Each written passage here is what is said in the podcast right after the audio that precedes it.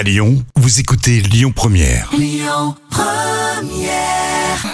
3 minutes pour mon auto avec l'Automobile Club Association. Bonjour à toutes, bonjour à tous et merci d'être avec nous comme chaque semaine aussi fidèle sur Lyon Première avec Yves Cara, le porte-parole de l'Automobile Club Association qui va nous donner quelques conseils et qui va pouvoir répondre à quelques questions comme par exemple est-ce qu'on a le droit de se garer devant son propre garage? Ça c'est une question que je me suis toujours posée, je ne savais pas et vous avez la réponse mon cher Yves. Eh ben oui, parce que justement, euh, si vous la posez, c'est qu'il y a des milliers d'auditeurs qui se la posent et qui doivent se dire, bah attendez, euh, j'ai ma maison, j'ai mon garage, je peux me garer devant mon garage, euh, même si c'est sur la rue. Eh bien, non, on Ah n'a oui. pas le droit. Carrément. Si votre maison dispose d'un garage donnant sur la rue, vous n'avez pas le droit de vous garer devant votre portail. Le code de la route, alors écoutez bien parce que je vais lire là, c'est très précis. hein. Le code de la route interdit le stationnement des véhicules devant les entrées carrossables des immeubles riverains que vous y habitiez ou non. D'accord C'est très précis. Cette règle s'applique également lorsque vous stationnez devant un accès dont vous avez l'usage exclusif. Donc par conséquent, que vous soyez propriétaire ou locataire d'une maison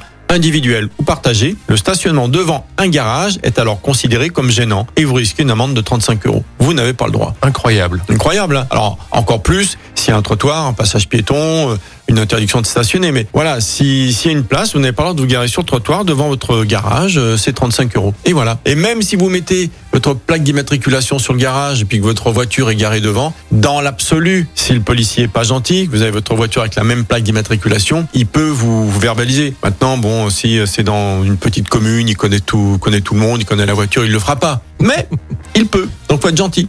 Bon, ben voilà, j'aurais appris quelque chose aujourd'hui. Une autre, euh, Oui, un autre conseil? Oui, hein, alors une autre question. Est-ce qu'on peut conduire, on est en, en hiver, mais c'est valable aussi pour euh, l'été, est-ce qu'on peut conduire avec des moufles ou des gros gants euh, d'hiver? Ou alors est-ce que l'été, on peut conduire avec des tongs ou, ou pieds nus? Hein On peut ou pas? Oui? Ben je sais pas. Honnêtement, je sais pas. Je dirais que non comme ça, mais bon. Alors, soyons clairs. On, ne cherchez pas un article de loi qui dirait que les moufles ou les gants au volant d'une voiture sont interdits. Vous ne le trouverez pas. Le code de la route n'établit pas de, de dress code pour conduire. Mais attention, bien que l'usage des gants ou des moufles ne soit pas formellement interdit en voiture, cela ne veut pas dire que vous ne risquez rien. Parce que selon la matière de cet équipement, euh, si c'était des gros moufles et que pour prendre son volant c'est compliqué, si vous pouvez pas passer les vitesses ou mettre le chauffage, ça peut devenir euh, périlleux, etc., etc. Les policiers ou gendarmes qu'on peuvent considérer que ça constitue une gêne pour conduire et ou et maîtriser votre véhicule hein, dans certains cas. Et elles peuvent donc vous verbaliser pour en justifier. Elles peuvent s'en référer à l'article du code de la route qui prévoit que le conducteur doit être dans l'état ou la position d'exécuter les manœuvres nécessaires à la conduite et sans délai. Donc vous pouvez ne pas perdre de points mais prendre 30 35 euros. Dans les faits, ça ne se fait pas. Mais si vous êtes euh, arrêté pour être contrôlé, que vous êtes désagréable et que vous avez des gants, des tongs ou autre machin ou un sandwich à la main, il peut rajouter un PV. Donc voilà. C'est un peu à l'appréciation du, du gendarme finalement. Voilà. Dans les faits, on va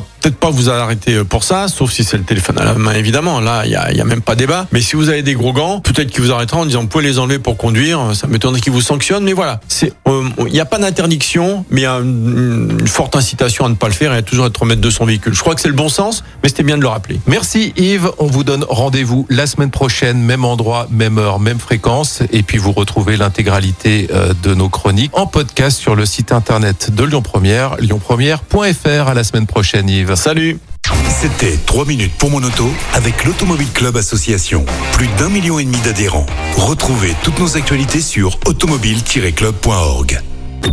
Écoutez votre radio Lyon Première en direct sur l'application Lyon Première, lyonpremière.fr et bien sûr à Lyon sur 90.2 FM et en DAB+. Lyon Première